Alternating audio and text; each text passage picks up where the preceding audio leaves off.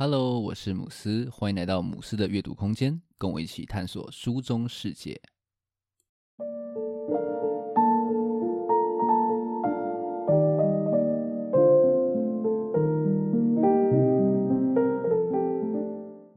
今天是我们节目的第六十集哦。那从第五十集介绍枪炮、病菌与钢铁以来呢，不知不觉又录了十集了，时间过得可以说是非常的快。那在第六十集呢，我同样要跟大家分享一本对我影响非常非常大的一本书。那我在第五十集的时候呢，哎，忘记预告了。这本书呢叫做《大脑喜欢这样学》。不知道你会不会觉得说，学习是一件很痛苦的事情？对于可能像我这样子从小啊受到台湾这样有点填鸭教育长大的人来说呢，对于读书学习的印象恐怕都是比较负面的哦。相信很多人啊都有这种抱着讲义去狂读啊，然后在课本上去疯狂画重点，又或者是说反复的去这种操练习题，拿着七千单一直背单字的这种经验，想起来啊，真的就头皮会发麻。这样子的状况呢，导致很多人就是进了社会之后，还是把读书还有学习当成是一件非常痛苦的事情。但是啊，其实你会觉得说读书学习是一件痛苦的事情。很可能是因为你用错了方法。这本《大脑喜欢这样学》的作者 Barbara Oakley 是美国奥克兰工业系统工程学的教授。乍看呢、又是一个理工的学霸，但是呢，其实他小时候是非常非常痛恨数学的，甚至啊，可以说是对数理一窍不通。那这样子的他是怎么样去改变，然后成为一个大学教授的呢？答案就是他找到了学会利用大脑特性来学习的方法。这本书就会告诉你说，学习它其实是有方法的。你拼命的啊去死命的苦读哦，对于记忆还有理解，并没有太大的帮助。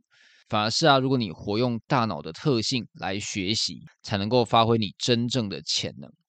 那这期节目我会分四个部分来介绍这一本书。首先，第一部分我会先探讨大脑所喜欢的学习模式。接着，在第二部分，我会跟你说要怎么样去记忆才是最有效的。然后在第三部分则会讲解说，我们要怎么样去强化我们对知识的理解。最后第四部分则会分享一些你在学习的时候所必须建立的正确心态。那我们就开始今天的介绍吧。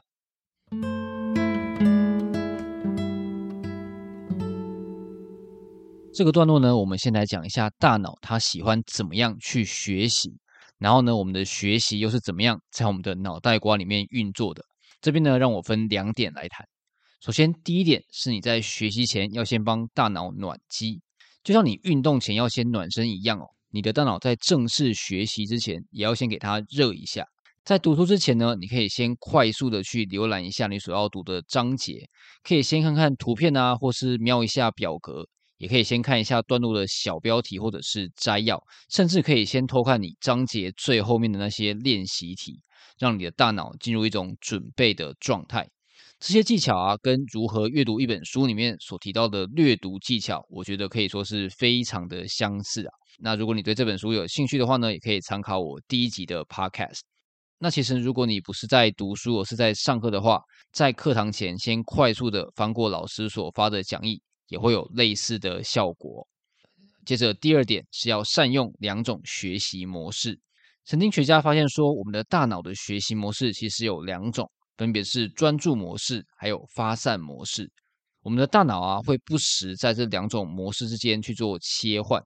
当我们在专注模式的时候，我们会用比较理性分析的方式来解决问题，因此呢，我们的思绪会比较集中在特定的一些神经元上面。那在发散模式下面呢，我们的思绪会比较就是随意去乱飘，然后就会连接到比较远的一些神经元。这两种模式其实对我们的学习都非常的重要哦。但是啊，其实我们往往都比较注重所谓的专注模式，以为说啊，认真是学习的唯一途径。书中就提到说呢，很多人在学习的时候都会陷入所谓的爱因斯坦浪效应。这指的是说呢，我们被既定的观念给它框架住。反而就阻碍了你去找到正确解答的这种方向。因此呢，如果你一直太过于专注、太钻牛角尖的去学习的话呢，其实反而会对你的学习效果打折扣哦。这让我想到说，其实我在高中的时候呢，我爸曾经很认真的跟我说，我觉得啊，你会考不好，是因为你花太多时间在念书了。我高中回家呢，都在睡觉。那时候我觉得说，干，你是在攻三小。但是现在想起来啊，其实他说的可能是对的哦，因为其实我们在睡觉的时候呢，大脑就会进入了这种所谓的发散模式。所以呢，睡眠它其实对于我们学习是非常非常重要的一件事情。那我们要怎么样有效的去运用这样这种学习模式呢？书中建议呢，你可以先专注后发散。你可以先全神贯注的去读某一个概念、某一个段落一小段时间，接着啊，不管你有没有搞懂，都强迫自己去休息。可能可以站起来走一走啊，或是冲个澡，甚至可以小睡一下都没有问题哦。往往啊，很多的问题，只要你给他一点点的空间，突然就可以搞懂了。这边题外话一下，我觉得这个方式呢，对我写作也是非常的有帮助。我自己写部落格的方式呢，也是会专心的写，大概半小时到一小时。然后呢，不管我内容写的怎么样，通常都可能还很混乱哦，我就会让自己去休息，放个空，甚至呢，也可以去洗个澡。很多的时候啊，其实当我莲蓬头的水一打开，刚刚还很纠结，不知道怎么样去写的一些句子，又或者是一些逻辑整理不起来的段落，诶，突然就想到要怎么写了。还有好几次呢，都很急急忙忙的，就是赶快洗一洗，然后跑出浴室去修我的稿子。那这可以说就是发散模式的威力啊。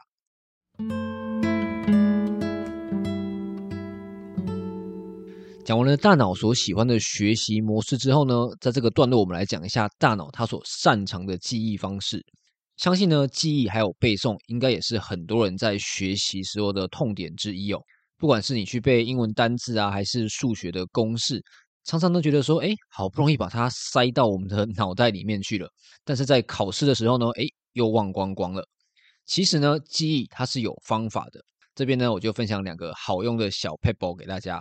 首先，第一个方式是间隔重复法。间隔重复法，简单的来说呢，就是隔一段时间再去重新回顾你之前的学习内容。不管呢、是你可能背过的数学公式，或者是物理的观念，又或者是英文的文法。当你在搞懂这些东西之后呢，可以隔一段时间再回头考考自己，看看自己是否还记得这些内容。那书中也建议呢，不要隔得太久，最好当天就要温习你所学过的那些新的内容。那之后呢，你就可以根据你对这些内容的熟悉程度来决定你下次去复习的时间。如果你越熟悉的话呢，你就可以隔得越久再来复习。这边要特别注意一下，要用回想的方式去考自己，而不是去重复阅读你所学过的内容。重读啊，已经被证实是一个效果非常糟糕的学习方式，而且呢，重读会让你产生一种能力的错觉，误以为说呢，诶，我有搞懂了，结果在考试的时候啊，才发现啊。并没有啊，因此呢，请记得一定要用测验的方式来复习你的学习。这边呢，也推荐大家可以利用像是 Anki 这样子的卡片工具，来帮自己规划这样子的一个间隔学习法。那第二个方法我觉得很有趣哦，这个方法叫做创造视觉图像。其实相较于啊这种比较机械式的去死背资料，我们的大脑它其实更擅长用空间还有视觉来记忆东西。这是因为图像啊，会连接我们右脑的视觉中心，将这些比较繁琐啊，或是无趣的知识还有观念，封装成一个比较整体的讯息。所以啊，如果你想要增强你的记忆理解的话，可以试着将你所学习的知识，在你的大脑当中呢，描绘出一幅图像。这样子呢，其实你的记忆效果是会更好的哦。那如果大家有在看我的部落格文章的话呢，应该会发现说，我在每一个段落的结尾，都会尽量放一张跟我那个段落呃观念有相关的图片，这其实呢就是为了帮助大家在阅读的时候可以多多去利用视觉来增加你的记忆还有理解。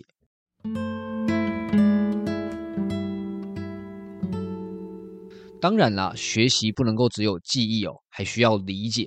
所以在这个段落呢，我会提供书中所提到的三个方法来帮助你强化你在学习时候的理解能力。首先，第一个方式是给所学的内容生命。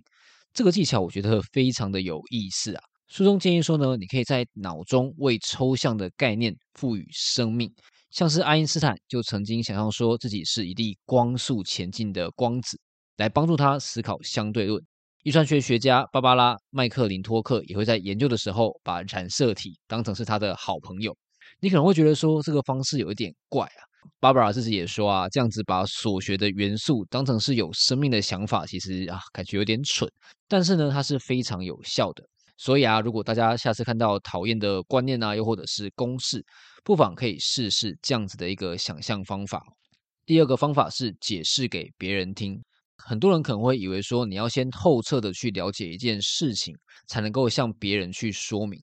但是其实很多时候呢，当我们向他人去说明一个观念的时候，才能够真正的去产生更深的理解。这样子啊，就有解说或者理解的方式，就是所谓的费曼学习法。那在读懂一本书里面呢，也有提到说，想要彻底的去弄懂一本书，最好的方式就是去讲解它。像我呢，其实很多时候也是在我写布洛格心得的途中啊，才发现说，诶，我对这本书的理解又更深入了。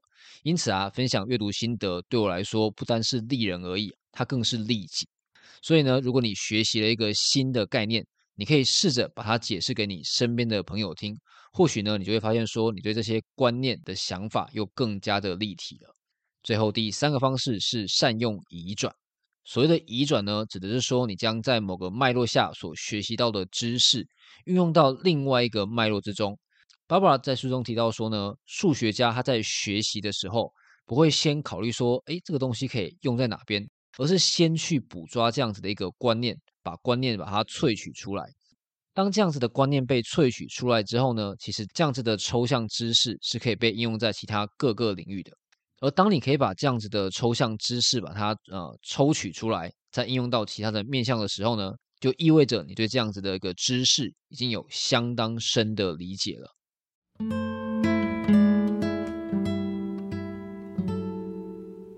除了对知识的记忆还有理解之外呢，我们的心态同样会对你学习的效果有非常大的影响。很多的时候呢，阻碍我们的并不单是学习的内容本身，而是你面对学习的时候的这种态度。这边呢，就来分享四个在书中我觉得对我来说非常有用的观念。首先，第一个观念是拥抱困惑。在学习的时候呢，其实感到困惑是再正常不过的事情哦。芭芭拉自己就是说呢，学习的过程当中，最重要的是设法搞清楚自己哪里不懂。当你能够说出“诶，我的问题在哪里”的时候呢，其实你就已经理解一半了哦。那还记得我前面所说的发散思维吗？当你被一个概念所困住的时候呢，不妨先接受这个当前很困惑的自己。放松一下哦，让子弹就是飞一会，说不定呢，很快就可以跟答案不期而遇了哦。接着第二个观念是，不用急于去追赶前面的人。很多的人呢，会对于困惑感到恐惧，是因为他发现说，诶，别人居然能够非常轻易的就理解了。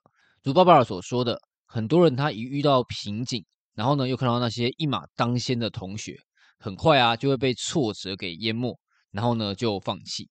这点其实我感受还蛮深的哦。我高中三年呢，其实书都念得还蛮挣扎的。还记得我高三第一次的数学模拟考，我只考了十八分哦，满分是一百，不用怀疑。那这个分数呢，甚至比我很多就是翘课去打网咖的同学都还要更糟糕。那我都还记得呢，我那天就是走去补习班的时候啊，头完全就是抬不起来，然后呢，就像是一个游魂一样的走进就是补习班的大教室里面。非常非常的沮丧，但是呢，爸爸认为说，其实你并不用急着去追赶跑在你前面的人。如果啊，你需要花更多的时间去学习才能够理解的话，那就接受吧。有时候呢，其实这样子慢慢的去学，反而能够让你学得更加的扎实。最后啊，甚至胜过那些脑袋转得非常快的优秀同学。以我自己来说呢，其实我就有发现说，很多在高中我没有搞懂的观念。当我上大学一段时间之后呢，诶，突然发现说，诶，我搞懂了。当然啦，我的分数是没有办法改变了哦。但是对于我来说呢，这样子的理解依然是非常非常有价值的。成绩它其实并不能够完全代表你学习的成果。那我很喜欢书中说的这句话：成绩不代表你，你比你的成绩优秀。第三个观念是，学习是为了自己。芭芭拉说啊，学校的学习往往是以老师为中心的教学，但是这样子的学习模式呢，反而会把老师视为拥有答案的人，让学生对学习产生无力感。反之呢，如果你是以自己为中心来学习的话，反而更能够去驱动自己去彻底理解你想要学习的内容。当你意识到说你学习是为了自己，而不是为了老师啊，或者是家长，又或是考试的时候呢，反而更能够激发你学习的动能。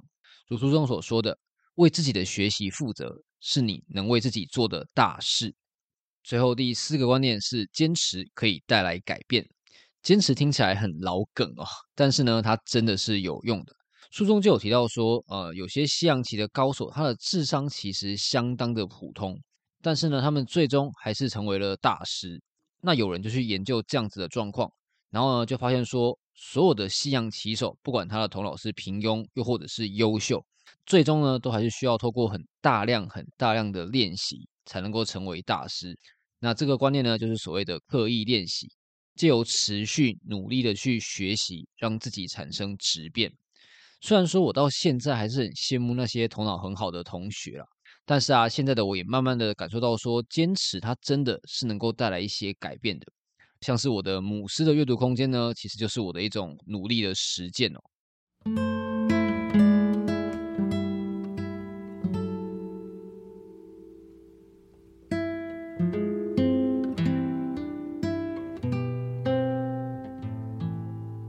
最后这边帮大家总结一下今天节目所介绍的内容。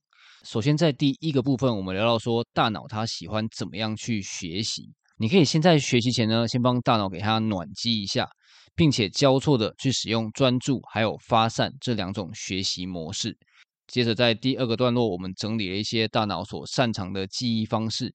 你可以试着去利用间隔回想的方式，还有视觉图像的这个方法，来帮助你记忆你学习的内容。然后在第三个段落，我们谈到说要怎么样去加强我们大脑的理解能力。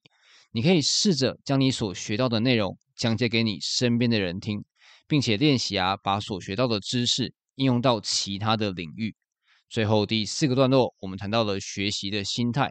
你可以试着去拥抱困惑，不要急着去追赶前面的人。然后呢，最重要的是要随时保持一颗愿意学习的心，为自己而学。这本书它的内容，我觉得是非常非常的丰富，里面不但融合了非常多大脑科学的实证结果，同时也加入很多老师还有学生的学习经验分享，然后在每个章节的结尾都有在附上重点整理，还有一些思考问题，让你可以更好的去吸收这本书里面所讲的内容。老实说呢，在学生时候的我啊，对这样子学习法的教学是非常不屑的。因为呢，嗯，在高中的时候啊，实在是被那些啊妖魔鬼怪的同学就是虐得不要不要的，常常啊就是花别人可能 maybe 两三倍的时间去念书，结果考出来啊分数却只有别人的一半。那个时候我甚至常常会觉得说，啊书就给那些头脑好的人念就好了啊，我我这个头脑念书啊根本就是在浪费时间。那我还记得我在高中的时候呢，嗯，我爸跟我妈常常啊就会跟我说啊，你跟自己比就好了，不要把自己逼得这么的紧。但是那个时候的我呢，根本就完全听不进去哦。现在回想啊，其实他们说的真的是对的哦。有时候真的要听一下老人言。当然啦，嗯，就算我高中懂得利用这本书里面所提到的方法来学习，我觉得呢，应该还是比不过那些很天才的同学。但是啊，我相信我学习起来会快乐非常非常的多。这边就让我想到说，我在替代役的时候呢，每天都会利用工作的空档去读书。那如果读到不懂的地方呢，就放着，反正我也不用考试嘛。而且呢，那时候其实时间蛮多的哦，像是我在浇花啊，或者是刷油漆，又或者是割草的时候，都可以慢慢的去思考我刚刚学习的内容。那我在那段时间呢，我整个呃很多的思想还有观念获得了非常大的一个进步。现在回想起来啊，这些状况的确就是印证了这本书里面所提到的这种发散学习的方式。那如果前面所说的，其实现在的我比较愿意相信努力它是有价值的。比方说呢，我觉得写作就是一个还蛮好的例子。我自己在基测、学测还有职考，我的国文都是最低分的哦，然后作文呢更是非常的烂。到现在我都还记得说，我的职考的长篇作文，我只拿到六分哦，满分是十八分。但是这样子的我呢，诶，现在竟然也已经写了超过一百五十篇的阅读心得哦，这绝对是我高中的时候完全没有办法去想象的。那想到这边呢，突然觉得说，诶，好像有一点鸡汤哦。今天的内容呢，大概会被高中的我就是嗤之以鼻。但是其实有时候啊，喂点鸡汤它真的不是坏事哦，它可以帮助你走得更远。如果说啊，我能够回到就是高中，回到过去，我会很想要拍拍那个时候考不好，然后很沮丧的我，然后呢跟他说没事啦，把头抬起来吧。好，幻想结束，让我们回到这一本书。这本书我觉得说它不单是适合学生去读，对于就是出社会还有持续在学习的人呢，它也是非常有帮助的。那也希望今天的这期节目可以对大家的学习有一些启发。我觉得说呢，学习它是一辈子的旅程哦。那只要你愿意抬起头前进，路呢，它就在前方。最后啊，因为今天是 Podcast 的第六十集嘛，所以照惯例呢，还是感谢一下大家一直以来的收听。那第七十集呢，我想要分享的书，其实我还没有想好，所以这边呢就先卖个关子好了。总之呢，接下来还是会继续的努力去录 Podcast 给大家听的。那今天的分享就到这边。如果你觉得节目不错的话，可以订阅并分享给身边的朋友。也可以给节目五颗星，让更多人可以看到这个节目。如果你对我今天所介绍的内容有兴趣的话，也欢迎留言或者是私讯来跟我互动。只要到脸书或者是 IG 搜寻“母狮的阅读空间”，就可以找到我了。最后，感谢你的收听，我们下一本书再见。